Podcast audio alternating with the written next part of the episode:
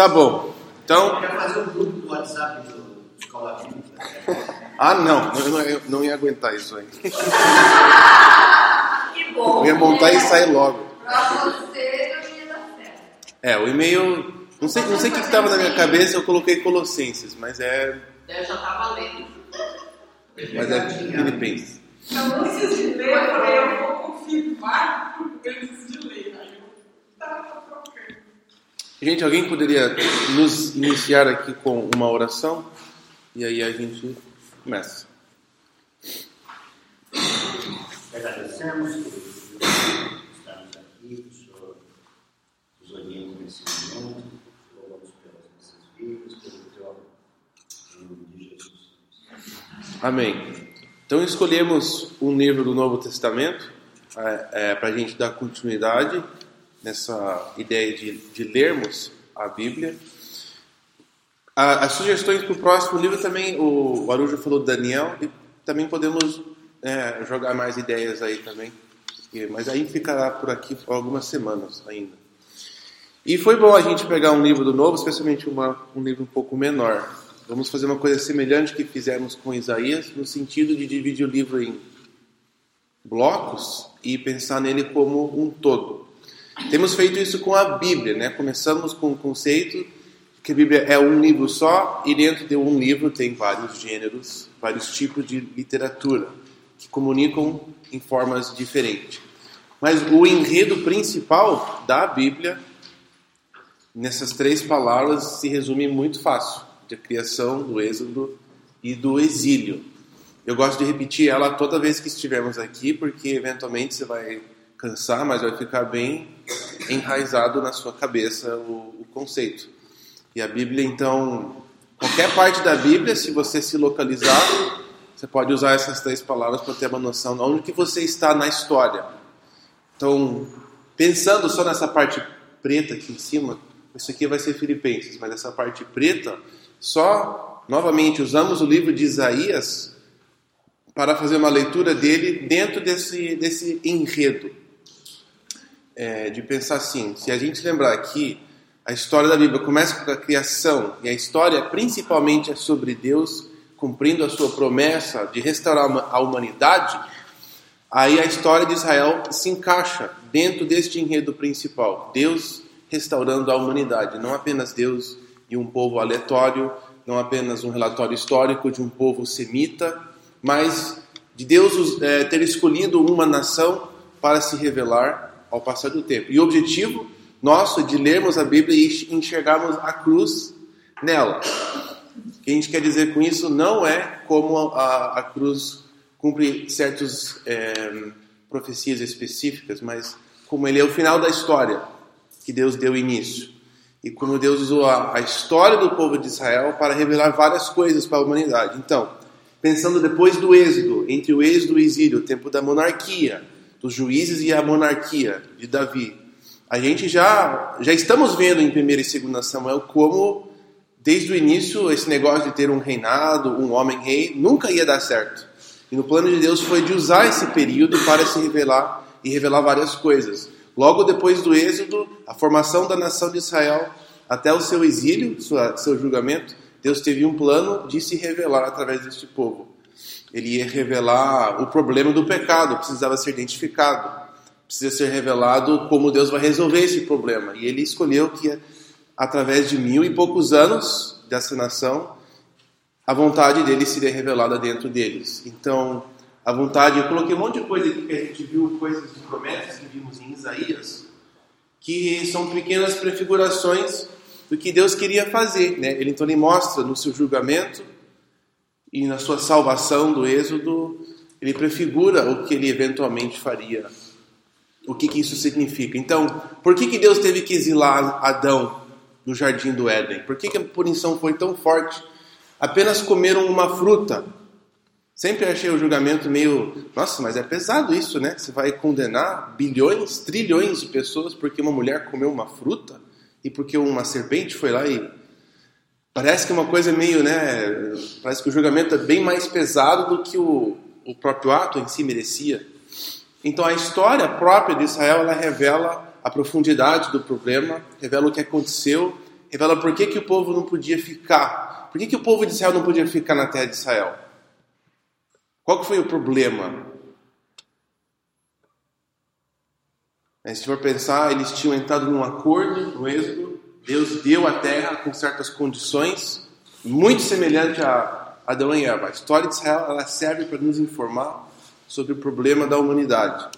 Então, mesmo o problema que eles enfrentaram foi a razão por qual Deus teve que julgar e exilar. A ideia é que Israel era para tomar conta da terra, de implementar justiça, de revelar às nações a vontade de Deus. Mas eles desobedeceram, derramaram sangue, estavam estragando a terra, então eles, eles não podiam ficar ali. Deus tinha que julgá-los. Muito semelhante a Adão e Eva. Eles tinham um, um propósito que Deus tinha dado para eles, de governar, de subjugar a terra, de tomar conta, de revelar a glória dele na terra.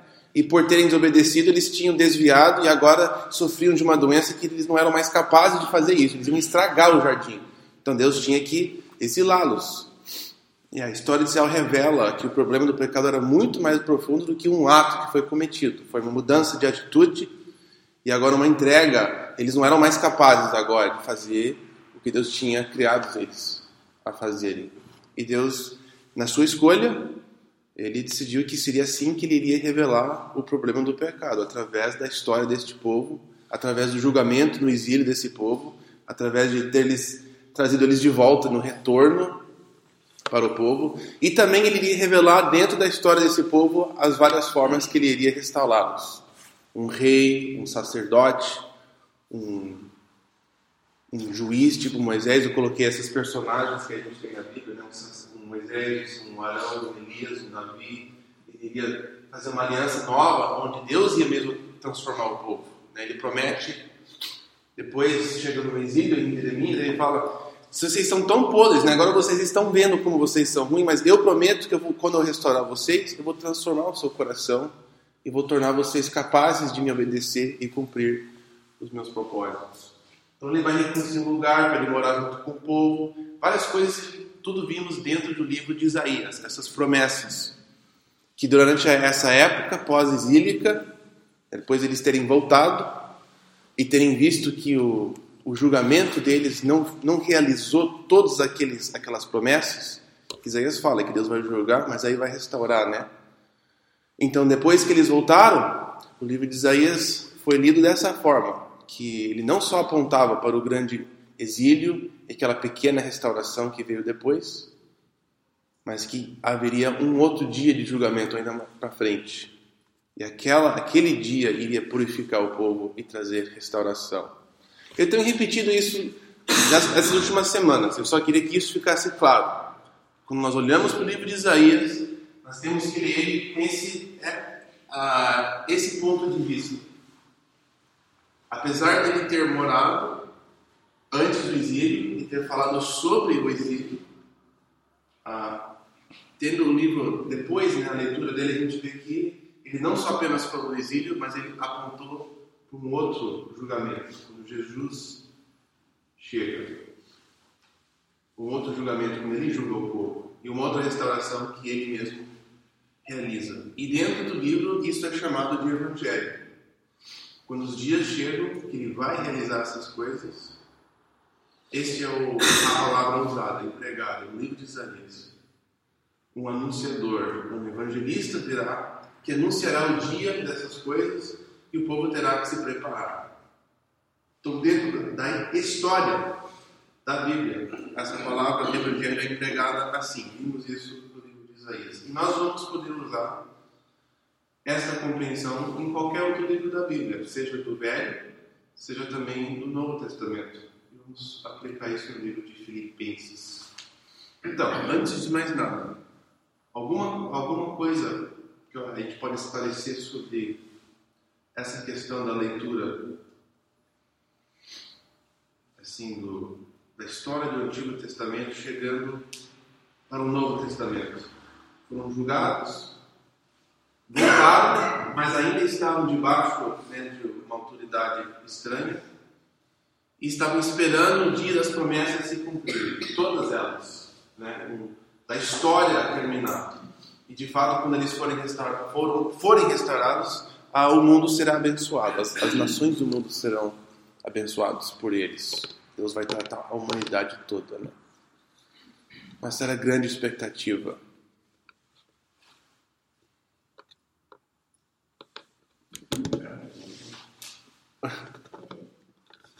Nada, tia. Ok, então eu vou partir daí com essas um, pressuposições, né?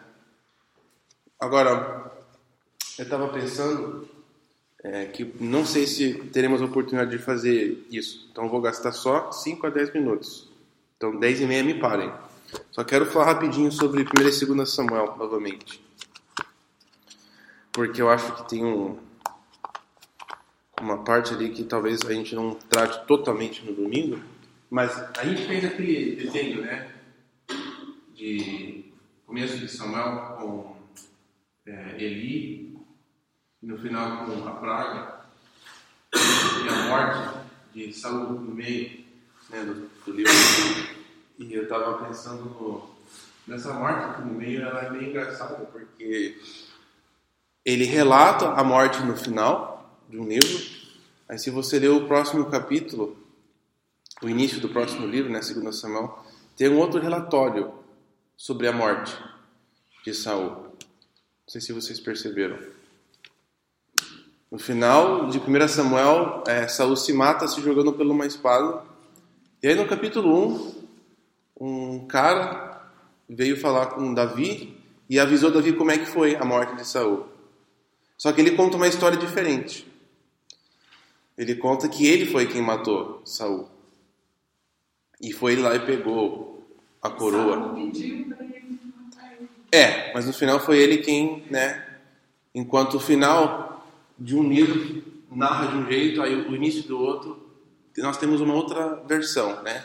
Eu achei interessante esse conceito, é, só porque não foi por acaso que a pessoa escolheu narrar essa história. De, de, tantas conversas que você pode colocar nessa história, ele colocou, nem dá o nome do cara, se eu não me engano. O Flão nem tem nome, mas ele tem um diálogo, ele tem uma parte, digamos, no filme de, de Davi. Um cara, mas uma parte muito estranha, né? Fiquei pensando no, na função disso. E como a pessoa contando a história, ele não fala para você o, o, o que você deve pensar sobre isso. Como que você deve pensar sobre a história que o cara está contando.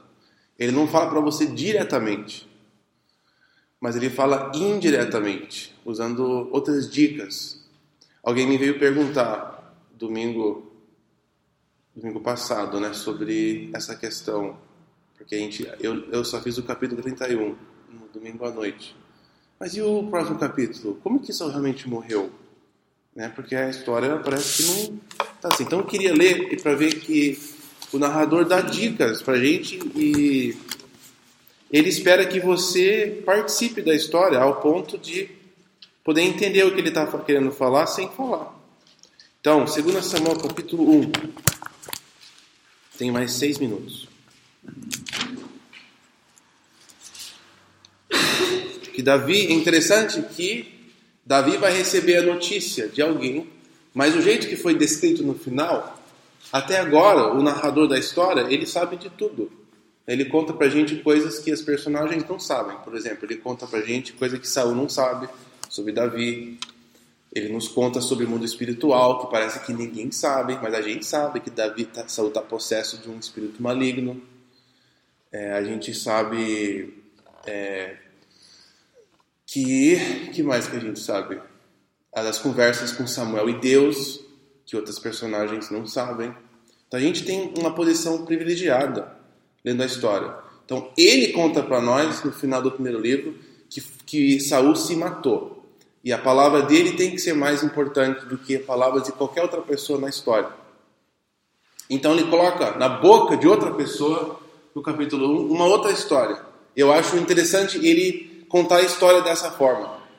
Ele usar um tipo de. uma coisa assim, Hã? uma coisa confusa para a gente poder participar e se interessar mais no drama da história e deixar Davi, eu vou propor que o, o que o, o cara vem falar para Davi é uma mentira. Só que Davi ele acaba acreditando e pensando que foi assim e vai matar o cara. Ninguém vai saber de verdade como morreu Saul e Jonatas. Na história, ninguém tem um relato específico, ninguém fala assim, ah, não, mas na verdade foi assim. Mas chega esse cara e tem alguns detalhes que eu acho que indica que ele estava é, querendo dar uma com Davi. Por exemplo, só o fato dele ser quem ele é. Nos primeiros versículos, versículo 2: Quando no terceiro dia chegou um homem que vinha do acampamento de Saul, com roupas rasgadas, terra na cabeça, aproximou-se de Davi, prostrou-se em sinal de respeito. Isso aqui já é estranho. Quem que é que esse cara? E quem, quem que chega desse jeito, já tudo rasgado, né? Sem, nós, por que, que o narrador, perceba que o cara não fala, tinha um homem, por que, que, por que, que o cara não conta nada sobre esse homem? Só fala, parece que ele mesmo não sabe, né? Essa pessoa que nos conta a história, ele sabe de tudo. Aí chega isso aqui e ele nos deixa meio que, mas quem que é essa pessoa que tá, sabe? Quem que é ele, ele tipo que conta a história de tal forma que a gente fica quem que está com essas roupas rasgadas e chegando Davi desse jeito? Por que, que ele não nos conta logo de cara quem que é essa pessoa? Então ele nos convida a prestar atenção aos detalhes. Davi pergunta: Mas de onde que você vem? Eu fugi, fugi do acampamento israelita. Então Davi fala: Então me conta o que aconteceu. Uh, o exército foi, fugiu da batalha, muita gente morreu. Ah, e Saul e Jonatas estão mortos. Muita gente morreu, mas esse cara sabe das duas pessoas mais importantes, né, para Davi, por acaso. Davi e Jonatas morreram. É, peraí, versículo 5, né? Davi fala, mas como é que você sabe que eles estão mortos, com certeza? Versículo 6, olha, mas olha essa frase: Cheguei por acaso ao monte de.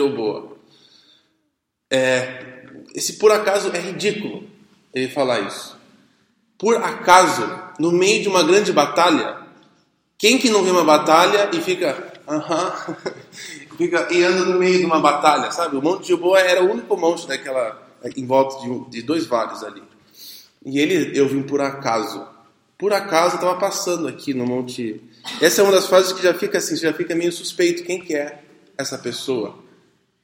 E pelo fato de o narrador não ter nos contado quem ele é, você fica, você fica assim, hã? Sabe, você fica meio intrigado com aquilo. E lá estava Saul, apoiado em sua lança. Nossa, então por acaso você passou um grande monte e por acaso você viu o rei de Israel meio que pendurado assim, né, no, na sua lança. Os carros de guerra e os oficiais de cavalaria estavam ao ponto de alcançá-lo. Então ele estava em perigo. E quando ele se virou e me viu, me chamou gritando. E ele falou: Aqui estou. Ele perguntou: Quem que é você? Aqui que a gente sabe quem ele é. Aí ele fala: Eu sou um Amalequita. Respondi. Uns grandes inimigos de Israel. Amalequita foi quem Saul era para ter eliminado. Não sei se você lembra disso. Foi o início de quando Deus falou: Você não é mais um rei. Foi quando Deus, eh, Saul desobedeceu a Deus em relação aos Amalequitas. E Davi tinha acabado de lutar contra os Amalequitas. Ele estava voltando a batalha com os Amalequitas. É, isso, essa dica aqui já dá uma assim: esse cara me parece alguém que sabe quem Davi é, tá precisando, sabe que eles estão perdendo, perdendo, sabe que Davi agora vai tomar posse, vai ser mais é, o rei, o próximo rei, e quer entrar de bom, né? Tá vendo uma oportunidade de entrar nessa. Versículo 9, ó, ele falou: Vem aqui e me mate, estou na angústia da morte. Como Saul vai, vai fazer isso né, com a Malequita? Vai, vai se fazer como alguém que morreu às mãos de um amalequita no final da sua vida. Não foi que a gente viu no capítulo 31, ele não queria ser exposto aos inimigos, não queria que seja é, o corpo dele fosse zombado, né? Ele não queria morrer, ele queria de qualquer coisa ele vai morrer, ele se mata antes, antes de morrer nas mãos dos inimigos. Então essa história é muito contraditória ao capítulo 31. É, ou nós temos uma contradição na Bíblia, ou nós temos um narrador que está contando uma história muito legal sem nos falar diretamente, ele fala a história de tal jeito que deixa este cara numa, num, assim, ele parece meio, meio estranho todo esse negócio dele contar essa história desse jeito. E é até o fato que a gente está sendo surpreendido com isso já é uma dica se isso é verdade ou não, do fato de o narrador não nos contar sobre isso. Que nas outras partes a gente sabe das coisas antes. Por exemplo, antes de Saul chegar para Samuel, antes de Saul ser ungido, o narrador nos conta que Samuel já sabia que Deus tinha revelado para ele antes, né? A gente já sabe disso. A gente, a, gente, a gente lê a história de Saul sabendo coisas que ele não sabe. Ele vai encontrar Samuel, que já conhece ele, que vai ouvir ele, tal, um monte de coisa. Então nós sempre estamos no ponto de perspectiva que a gente sabe o que é que vai acontecer. E essa não. O narrador nos deixa no escuro. É um dos sinais que tem uma coisa estranha acontecendo. Será que ele não morreu na hora? É possível que a gente. Ele ainda estava quase que morrendo, estava com a espada atravessada, mas não tinha morrido totalmente. O problema é, é, que se fosse duas histórias, dois livros diferentes, dois, dois narradores contando suas duas versões, eu acho que seria mais provável. Mas como é uma história só, e uma do lado do outro, sabe assim? E uma, ele acabou de falar, o cara morreu. Ele falou, e Saul morreu, depois ele se matou. Aí logo depois tem uma história meio assim, meio questionável e meio irônico. Aí o cara pensa que vai ser a melhor coisa para ele e Davi acaba matando ele. Assim, ele aí é, o problema, o problema é que ele diz, o texto não só diz que ele morreu, mas aí o, te, o corpo dele foi levado, foi colocado, a cabeça cortada, o corpo dele foi levado para não sei aonde. Parece que ele, ele conta já o final e vai é, e termina a sua história. E essa, e essa fica com fica meio assim, ah, que questionável. Por que que por que que teríamos? E o fato de a gente ficar tão no escuro sobre o que aconteceu. E no final ele ninguém fala nada. Qual que é a versão correta? Né? O narrador não fala. E realmente foi assim. E o povo de Israel, tararara, ninguém conta de verdade como que ocorreu. Então o narrador ele conta a história de tal forma que a gente tem que participar, tem que entrar e prestar atenção e nós mesmos tomar as nossas decisões, nossas posições em relação ao que aconteceu na história. Então é só isso, eu, acho, eu achei que era uma coisa interessante. Fui dois minutos além. É, e que isso vai se repetir. Vai ter outra vez que isso vai acontecer. O cara vai chegar pensando que vai dar boas notícias e Davi, tá bom, agora você vai morrer. Agradeço muito pela, tudo que você fez. Mas agora você morre.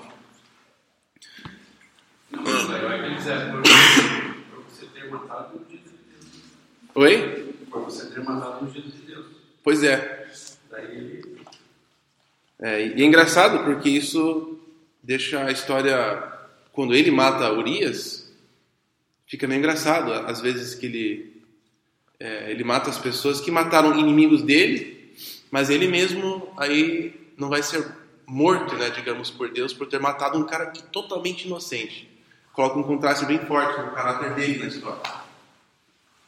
Tá bom. Filipenses, né? Pedi para vocês lerem essa semana, fazerem a sua primeira leitura do livro. Deu, deu quatro capítulos, né? Não é muito tempo. Bem menos do que Isaías. Mas é bem mais viável ler isso em, em, na verdade, sentar e ler uma vez só, né? Todo o livro inteiro. Hum, de vocês que leram, como que você descreveria a carta? Assim, a Paulo tá bravo, tá feliz. É...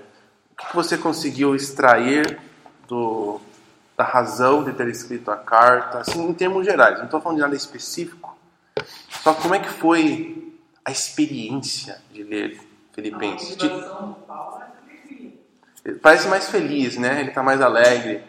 Gálatas ele fala: Nossa, será que não vai dar nada certo com vocês? Filipenses é outra coisa. Que alegria. Vocês são tipo coroa. É, bem, bem mais positivo.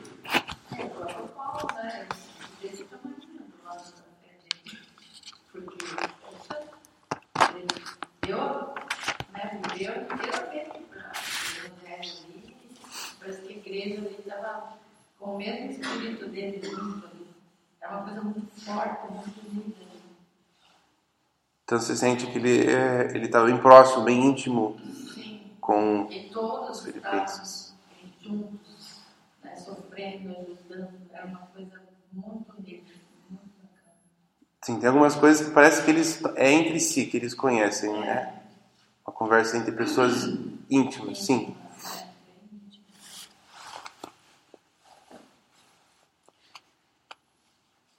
Alguém assim conseguiu, é, não sei, teve, tem uma ideia de, teve uma razão específica para ele escrever essa carta? Se tivesse que adivinhar, assim, fora saudades. Ele estava na situação. Ele agradece né, pela, pela ajuda que ele recebeu. Sim, eu acho que primariamente ele está agradecendo. Ele fala isso no início e no final. Ele está agradecendo pelo o dinheiro que eles mandaram, pelo sustento financeiro. É um missionário mandando a carta para uma igreja que apoia ele. Então, em geral, essa carta é de agradecimento e gratidão pelo. Eu vi também assim, ele foi durante muitos anos, viajou, tal, estava cansado e ele estava numa prisão domiciliar, então acho assim, ele estava de boa, né? Depois que ele sofreu um monte de coisa, ele estava ali, então ele estava com o coração mais leve, aí ele tinha motivo de agradecer as ajuda, a ajuda, e eu vejo assim como se fosse, na minha visão, as palavras finais dele, fim de carreira, até ele cita ali, né? Então, eu não sei se é nessa que, que eu li, que final de carreira, então quando tivesse assim, estou no final, aposentando, eu quero agradecer, ele não exortou muito, outras, então eu achei assim, que foi uma carta leve, e ele fala muito em alegria, alegrai-vos, alegrai-vos, né? Então eu acho assim, ele passou uma carta mais leve e de paz. Eu, foi, em geral, o que eu senti. Principalmente, eu estou descansada, estou numa visão de mesmo sabendo o final do final, né? mas ele estava de boa ali, na cara, numa prisão domiciliar, né? quando ele escreveu. Domicil... O que, que é? Na Domicilar? casa, Uma casa domiciliar. Se ele estivesse estava preso em. Roma, ele estaria numa casa. Ele estava numa casa É. É, preso. mas a, a, a indústria está lá. O pro- Um problema dele estar em Roma é porque ele esperava passar por Filipos ainda. E é, ele tinha planos no final da vida de ir para a Espanha. Então muitos colocam isso aqui muito mais cedo na, no aprisionamento dele, quando ele estava em Cesareia. Fica, não temos um mapa aqui. Mas ele estava assim, numa, numa cadeia, com certeza, em algum lugar, aguardando alguma coisa. Mas ele tinha expectativa de vê-los.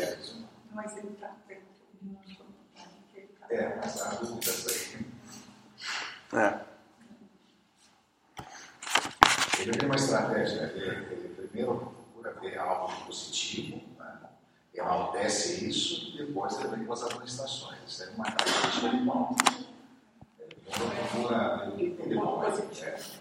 E, em geral, o que, tinha de ruim que ele precisava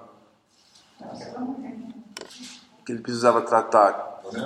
Ele fala do pessoal do mestre, né, dos cães, e da briga das duas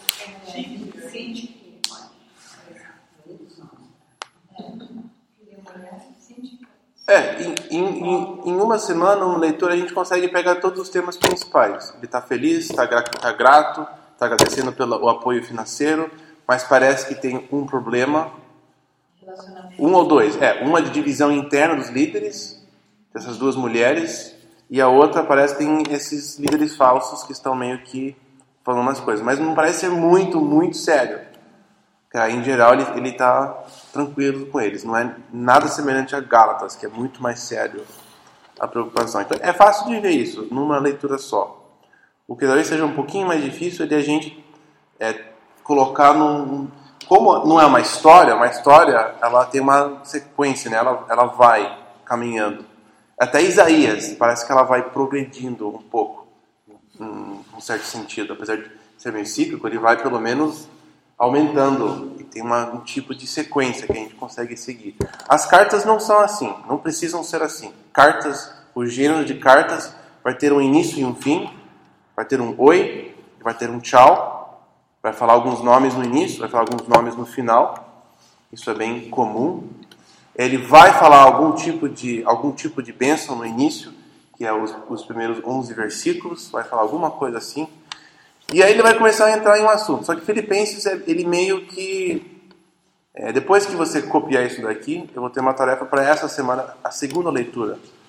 Que você vai tentar enxergar nesse, nesse versículo 1 aqui, está sozinho. Parece que ele tem dois finais essa carta. Parece que ele está terminando, chegando no, no final do 2 e aí no 3. Aí ele começa outra coisa e termina de novo. E muita gente achava, nossa, isso aqui é duas ou três cartas foi juntadas numa ocasião só, né?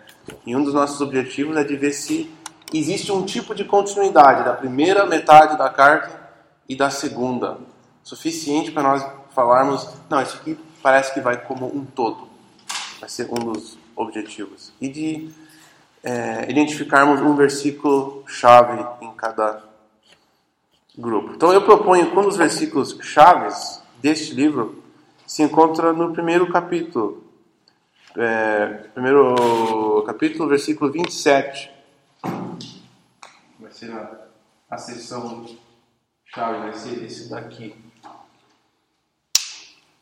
Versículo 27 diz: Não importa o que aconteça, exerçam a sua cidadania de maneira digna do Evangelho de Cristo, para assim para que assim, quer eu vá ou os veja, quer apenas ouça a esse respeito em minha ausência, fique sabendo que vocês permanecem firmes num só espírito, lutando unânimes pela fé evangélica. Nossa, não tinha lido nessa versão. Odiei essa, essa versão. Eu, vou, eu acho que eu preciso de uma versão mais antiga, uma Ferreira Almeida, se alguém tiver uma para ler esse, esse para nós. Versão internacional. A versão internacional. Alguém, alguém tem. Eu, eu tenho uma Ferreira Almeida aqui no computador, mas alguém não tem aí? Viver acima do Entender acima de tudo por modos dignos do Evangelho de Cristo, para que, ou indo vermos, ou estando ausente, ouça, no tocante a vós outros, que estáis firmes em um só espírito, com uma só alma, lutando juntos pela fé evangélica. Fé evangélica? É isso que não quis. É. Internacional não é uma fé evangélica. Tá, mas nós temos umas, umas boas frases O 27. Isso, é, fé, é a frase-chave aqui, nessa, tem algumas. É, nós vamos ver Evangelho. Em favor da mensagem de Cristo de Cristo e a outra é o nasce. Na nova tradução aqui embaixo duas também tem. Também é. Assim. É. O problema é que algumas dessas frases são enganadoras.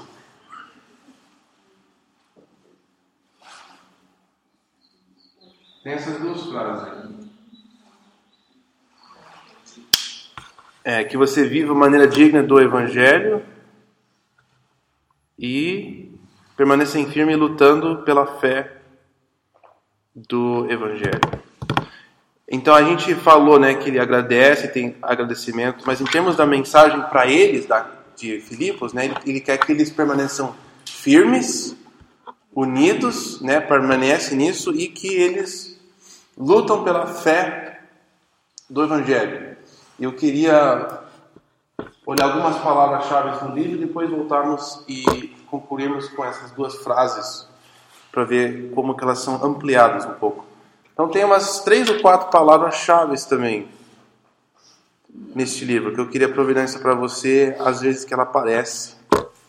Então é bom a gente identificar um ou dois versículos que nós sentimos que resume o que nós achamos do livro Conforme a gente vai lendo, a gente vai confirmando isso e, se for necessário, a gente muda. Mas temos que começar com alguma coisa. Então, essa é a minha proposta, de começar com este versículo, que você consegue usar como um guarda-chuva que o resto da carta meio que se encaixa. e podemos ter dois, se for necessário. Se a carta tem duas, né? Por exemplo, 1 Coríntios ela não tem uma coisa só. Ela, ele, a primeira metade ele trata de uma coisa que ele quer tratar, aí chega no, no 5 e 6 ele já fala, tá, agora em relação às outras coisas que você falou, aí ele vai tá, lá, lá, lá, lá, lá, aí chegando lá no 15 ele trata de uma coisa que ele queria abordar como um todo na carta. Então tem um, dois ou três, digamos, temas guarda-chuvas em 1 Coríntios.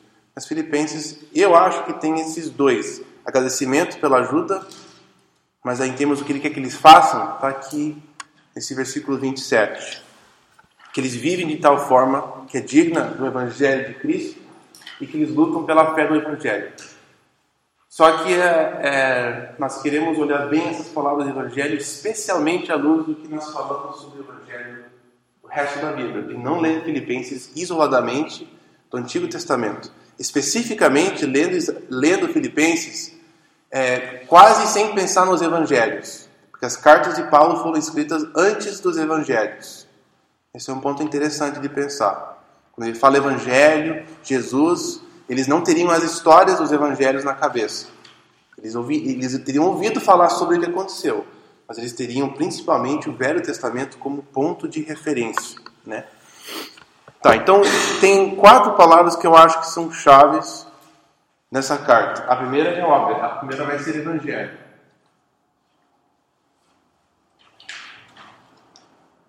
Deixa eu listar as quatro, aí depois nós olharemos elas individualmente.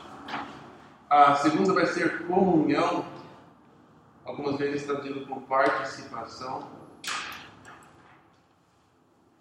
que é a palavra em grego koinonia.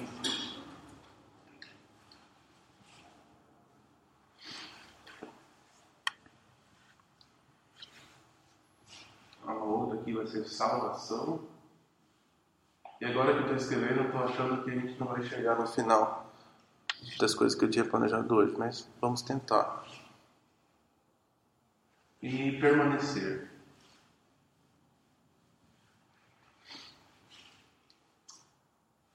Então, evangelho, como nós temos visto em Isaías, evangelho é uma palavra com muita bagagem. Você não apenas joga essa palavra para lá e para cá, assim, ela ter um efeito nos seus ouvintes, né? O Evangelho. E proponho que ela não deve ser separada do que a gente viu em Isaías. Uma coisa que tem significado para todo mundo, um significado global.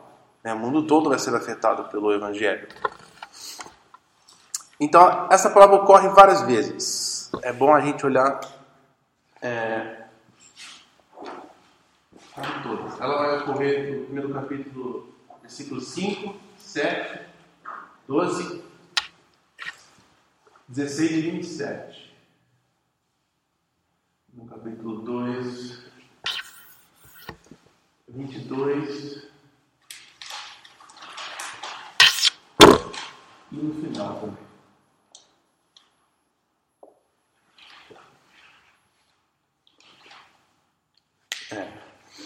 Ela ocorre bastante em vários lugares. Então, evangelho, quero olhar no primeiro lugar que ocorre no livro, no versículo 5.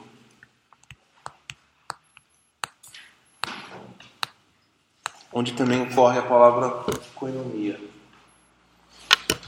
Quando ele está agradecendo, no versículo 5, ele agradece é, por causa da coinonia de vocês a minha tradução tem dado ao Evangelho.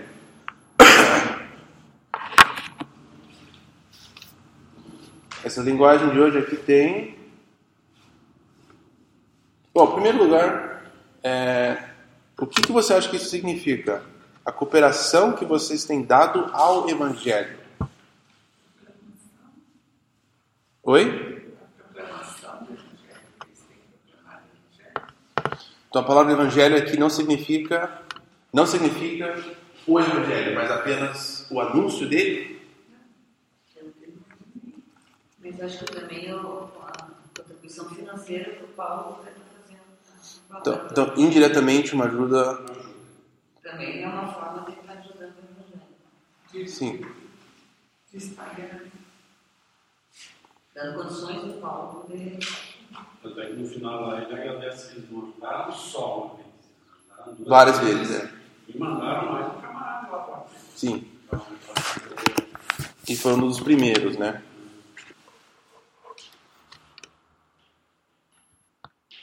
Isso seria um- uma boa parte das traduções levam nessa direção. Por exemplo, aqui está: vocês me ajudaram no trabalho de anunciar o evangelho. Mas a frase em si é apenas a sua participação no evangelho. Mas foi compreendido como ajudar o anúncio. Mas teria um outro jeito de ler isso? Eu falo, crendo e proclamando, pro- proclamando o a mensagem, né. Dá a impressão que eles também. Sim, as duas coisas, né?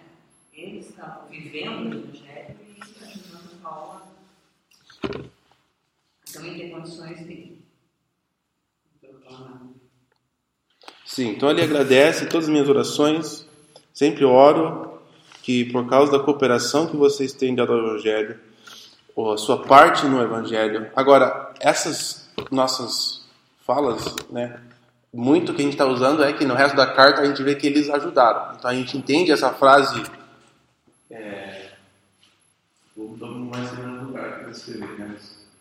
Participação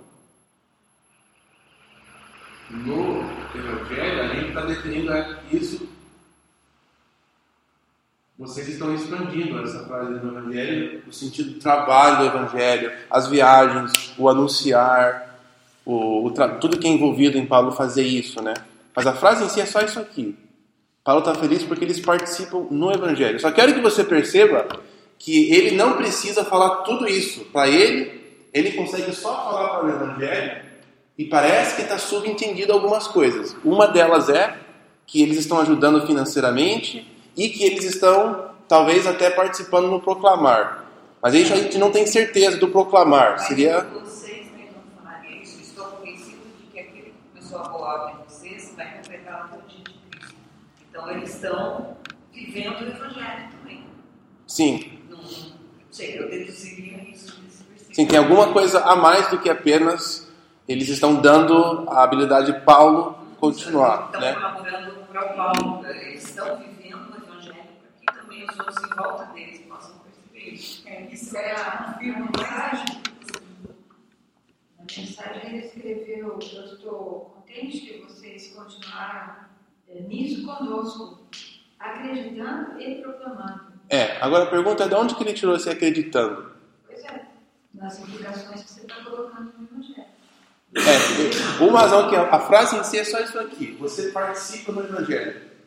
Agora, como que ele chegou a crer fazer parte disso? Eu acho que a, a lógica ela não está em Filipenses. A gente tem que pensar um pouco maior.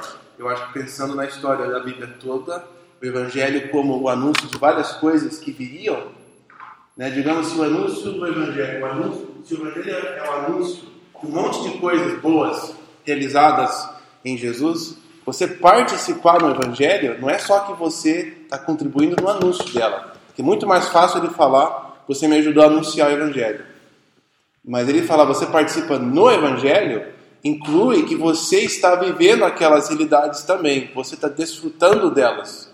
Eu estou feliz porque vocês fazem parte das boas novas. Estilo de vida. Você beneficiou do Evangelho. O Evangelho não é só apenas algo que é proclamado, ele é algo que libera, né?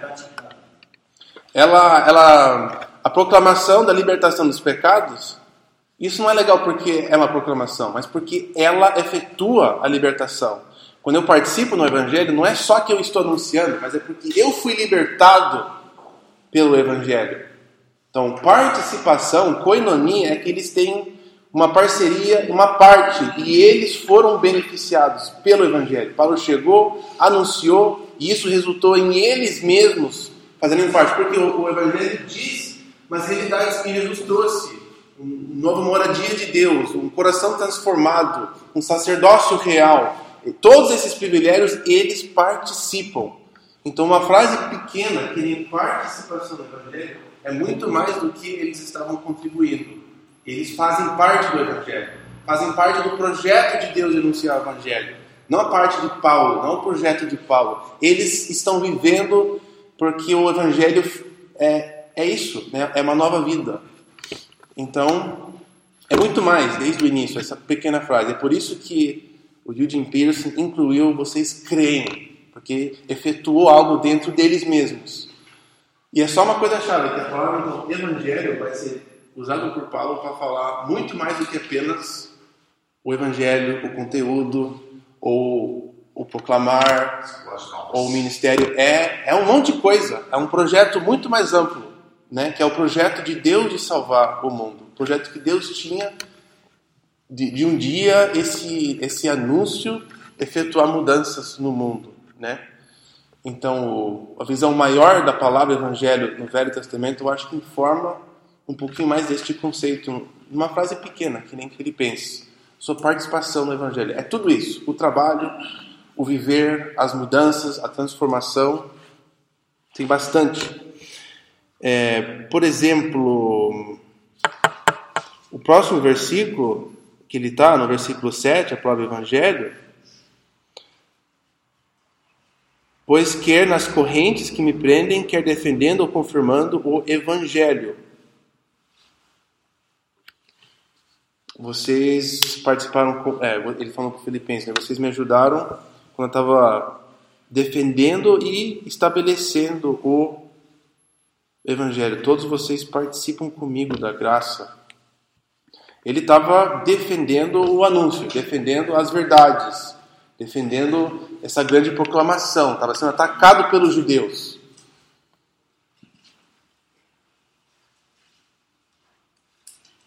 Tchau, licença. Ah, não, não pode sair, não terminamos. Depois você.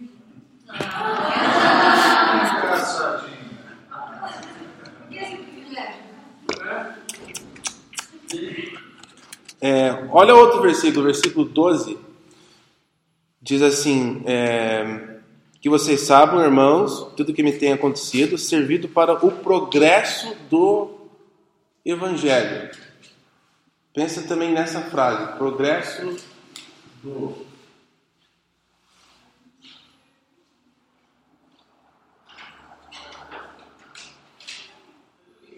Progresso do Evangelho.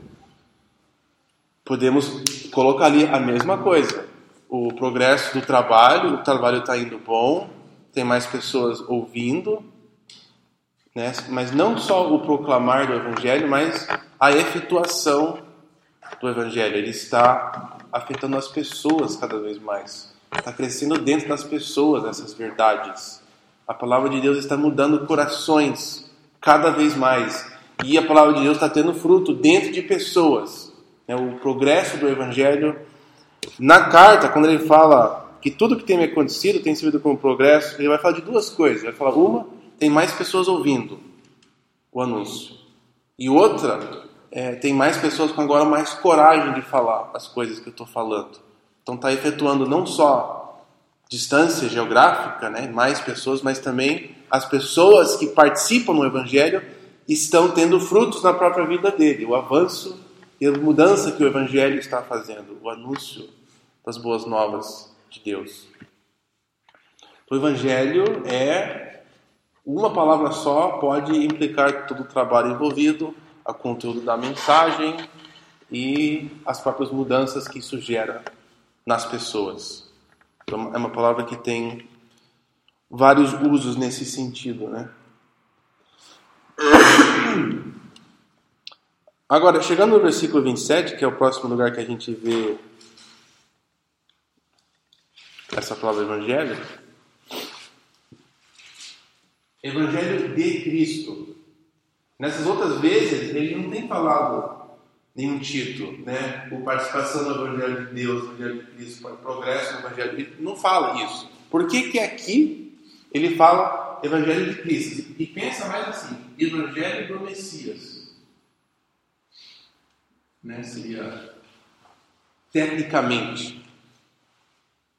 Ele tem falado de uma vez, agora aqui ele quer mudar. Né? É outro sinal que eu acho que esse versículo é chave. Está dando mais uma descrição sobre. Ele sentiu necessário, sentiu que era necessário ele descrever a palavra evangelho com mais uma palavra.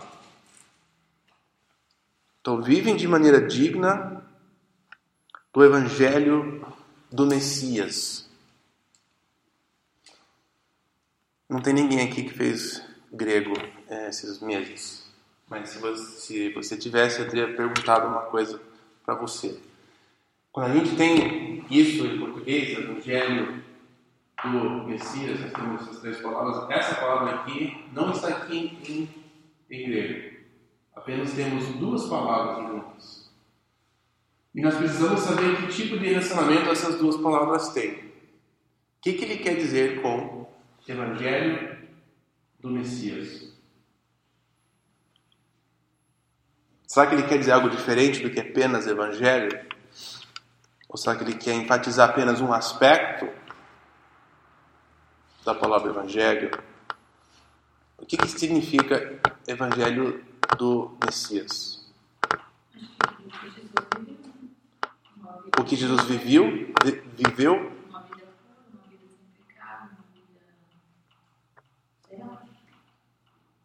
Uma uma uma iguais, mas conseguir seguir mas a vida. É, então a palavra evangelho que significa a vida que Jesus viveu, sabe? É, Seria. acho. Então nesse sentido seria o evangelho que Messias revelou, É, que é, né? Que é sobre, é sobre ele. Então seria o evangelho sobre ele, essa frase. Acho que direcionado à pessoa daquele. Não sei. Não, é, é- é uma boa, seria um, um jeito de nós interpretarmos essa frase. Deixa eu ver o que, que tem aqui.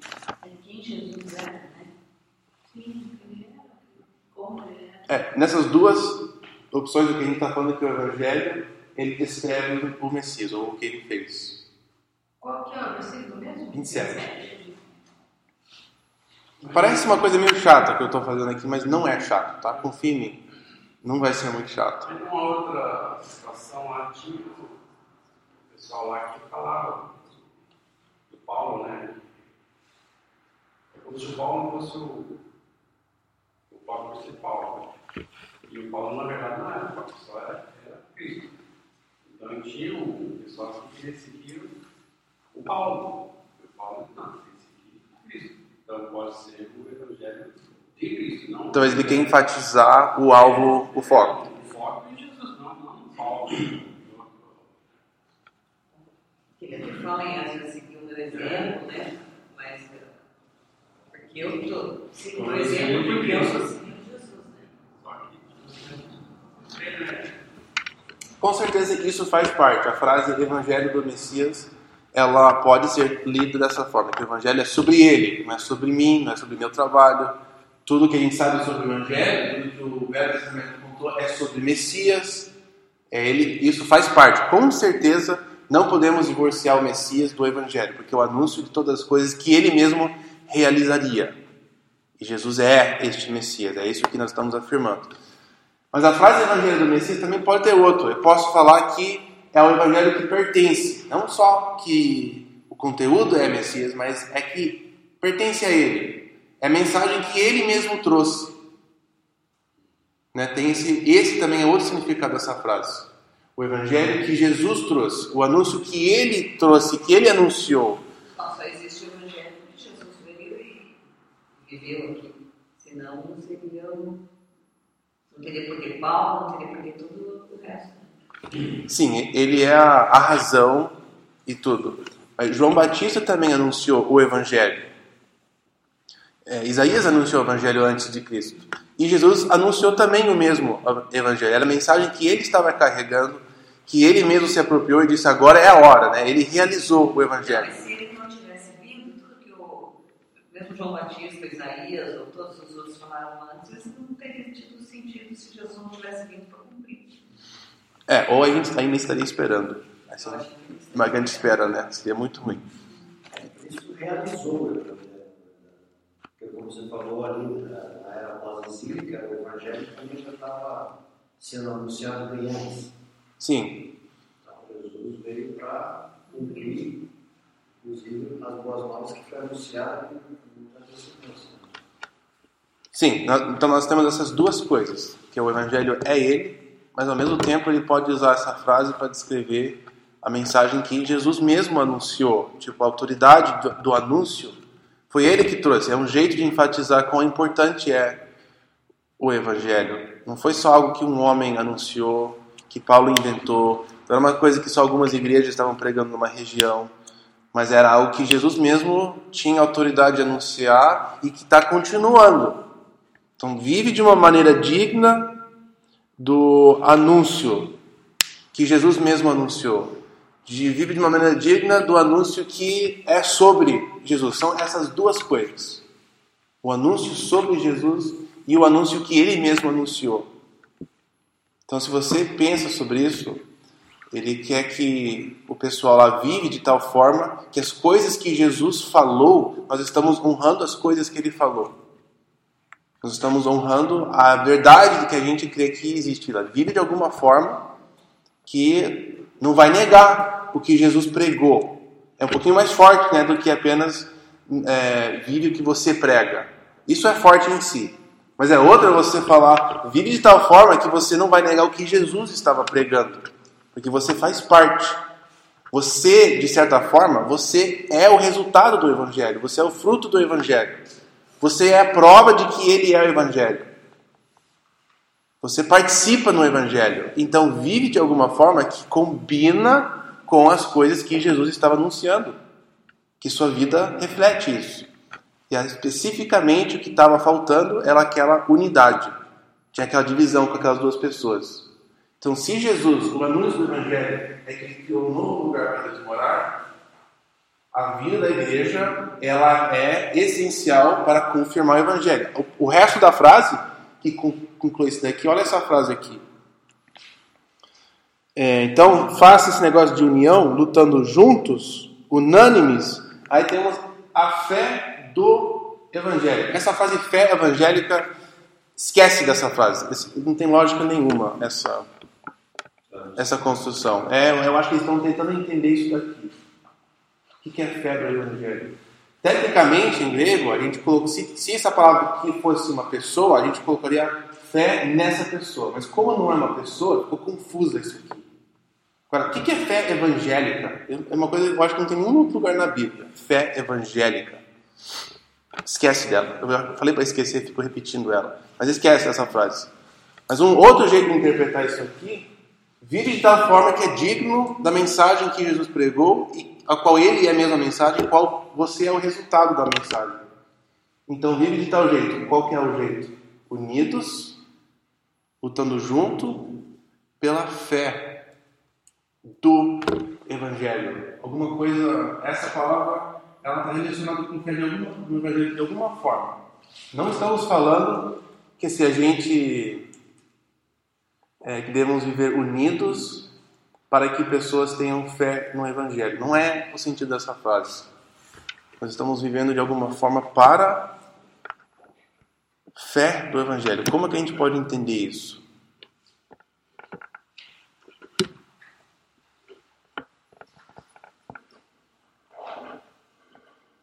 Fé do Evangelho, alguma característica do Evangelho.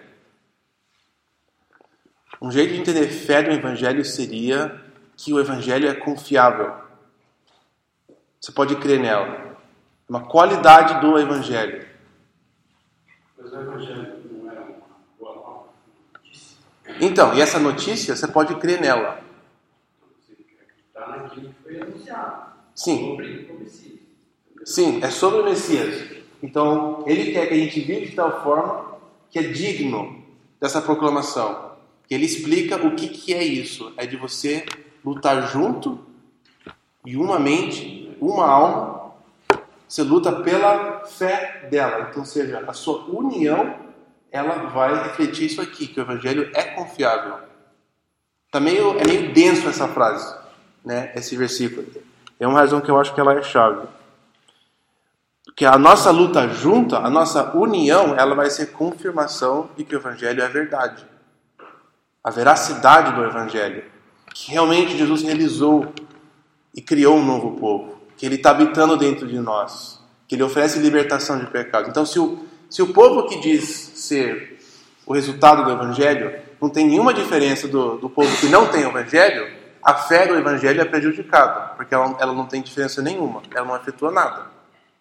Né, se o evangelho é um anúncio que vai mudar as nações, o grande jubileu de Deus, o anúncio que temos agora um sacerdote, que temos um juiz, que temos um rei, que chegar o reino de Deus, que nós temos um templo, que nós temos e, e, e etc. Mas não tem nenhuma evidência disso prático no, no pessoal que segue isso, que se diz o povo, isso vai prejudicar se o evangelho é confiável ou não. Não dá para acreditar nesse negócio. Como é que eu vou confiar nisso? Então ele está linkando essas duas coisas. Vocês participam no evangelho. Vocês não são apenas contribuidores financeiros. Vocês são pessoas que são resultados do evangelho. Então vivem de tal forma que é digno da proclamação. E qual que é essa forma digna? é uma união profunda, onde a gente luta junto contra as adversidades, nós contribuímos juntos, nós ficamos juntos, permanecemos juntos para mostrar que o evangelho é confiável. Seria essa frase. Nós lutamos pela não pela fé evangélica, todas as coisas que a gente crê. Não, nós estamos lutando para que as coisas que nós cremos sejam vistas como coisas confiáveis. Elas são de verdade. Faz mais sentido que eu estou tentando explicar? Acho que talvez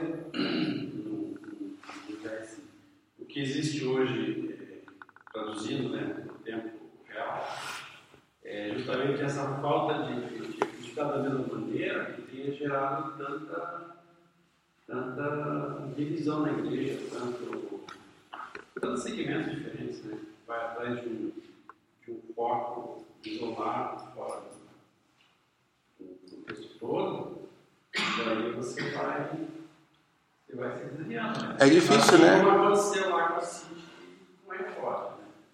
Estavam discutindo alguma coisa que estava bem certo ali. E ele mandou, vocês têm que seguir o mesmo, o mesmo princípio aqui. Sim.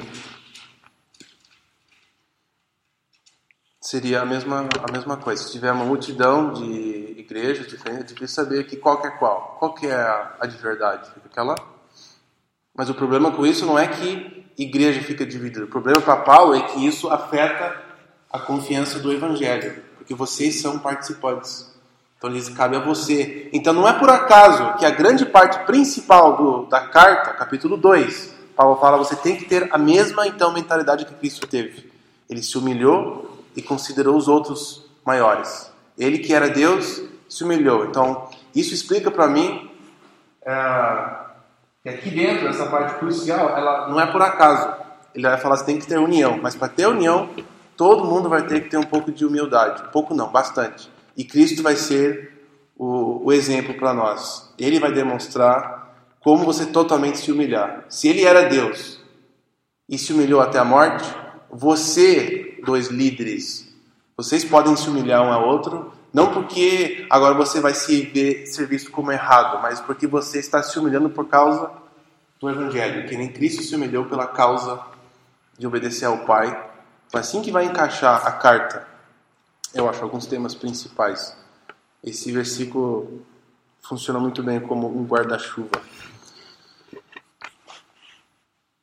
Hum, eu acho que talvez temos tempo só para só olhar essa palavra aqui, ó, comunhão.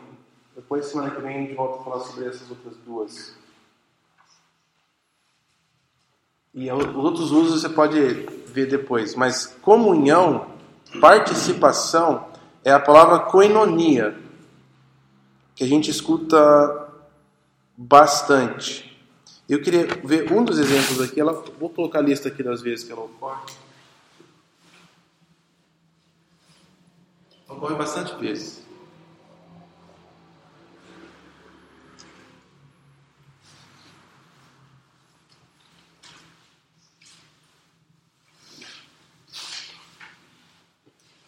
Mas tem, eu acho que uma que a gente pode olhar que vai esclarecer algo.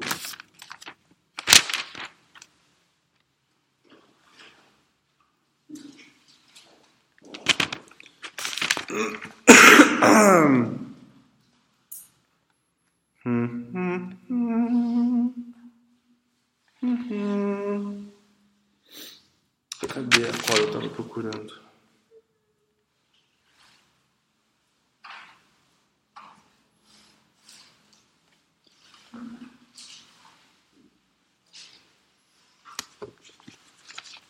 É, então, koinonia, essa palavra comunhão, participar, a gente usa comunhão como um tempo onde a gente está junto, né? Conversando, comendo, a comunhão dos crentes. Mas a palavra koinonia em si, ela tem uns aspectos um pouquinho mais técnicos, digamos, de é, trabalho, é parceiros em trabalho.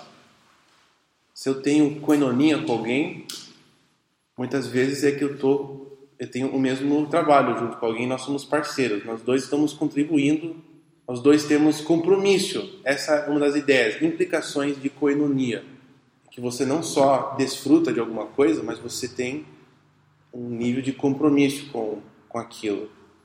Então, quando Paulo vai falar que eles têm, eles participam com ele no, nós vimos isso no, no versículo 5, né? Na participação no evangelho, essa coinonia no evangelho, eles desfrutam do evangelho como também têm se comprometido financeiramente, como a gente viu. Eles contribuem para o evangelho. Eles proclamam, eles também contribuem para quem proclama e isso é uma implicação muito forte da palavra koinonia neste livro, que a gente vai fazer uma, uma parte. Eu acho que o versículo que eu tinha em mente é no final, no, esses últimos dois, duas referências, capítulo 4, 4.14 e 4.15.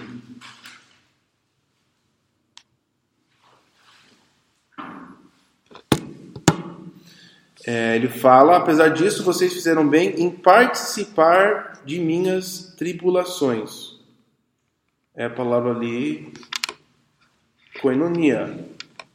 Agora, não é que eles foram lá e sofreram nas algemas com Paulo, né? Isso não seria a koinonia. Mas como que eles participaram das tribulações de Paulo? Indo lá e contribuindo, e de outras formas.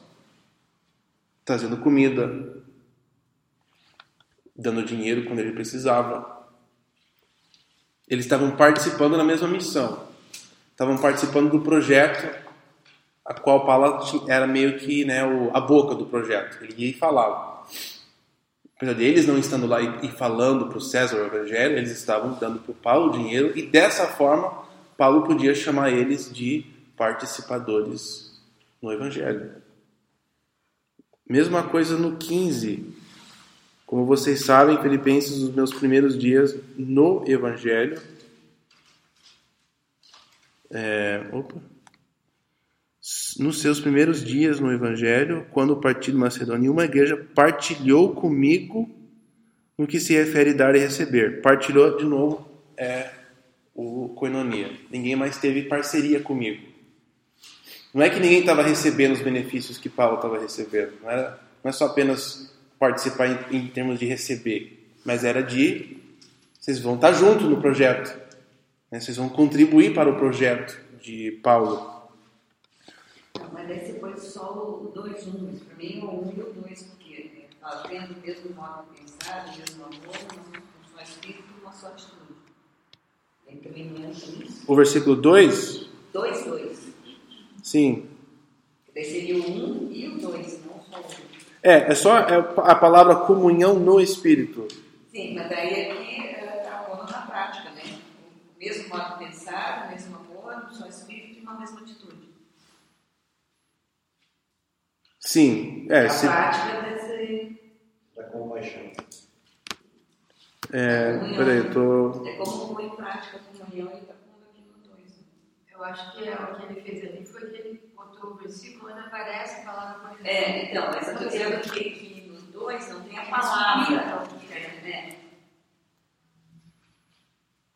Entendeu o que eu quis dizer? Sim, é que a palavra comunhão no Espírito é, é uma frase.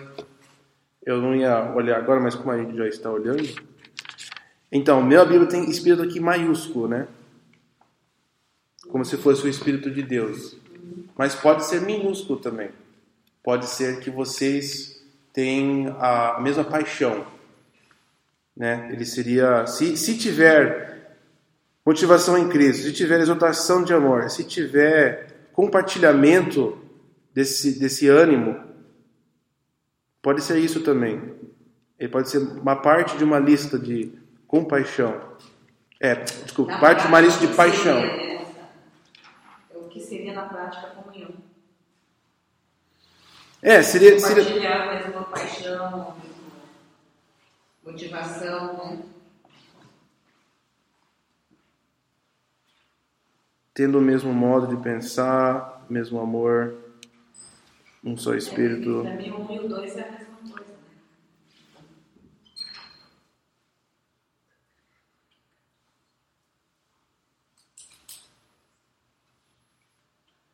Sim, podemos, podemos dizer que de uma forma ou outra é o. É uma explicação da, da comunhão. O que seria a comunhão? É, o que eu queria em termos de comunhão era de, de definir essas várias possibilidades. E comunhão não é ser apenas nós sermos iguais. Que comunhão com Paulo não era que agora todos eles são que nem Paulo, mas era de que eles contribuem para o mesmo projeto, mas de formas diferentes, que nem dois parceiros num, num trabalho. Podiam não estar no mesmo lugar, mas estavam no mesmo sentimento, na mesma atitude, no mesmo modo de pensar. Sim, para fazer parte do projeto você tem que concordar com as mesmas coisas, né? Eu acho que você tem que concordar que você está em comunhão. Acho que seria a ideia. Você tem que entender que você faz parte. E aí você vai contribuir. Esse é o nosso mesmo modo de pensar, que o evangelho faz a pena a gente contribuir. Temos que ter o mesmo, o mesmo alvo em mente.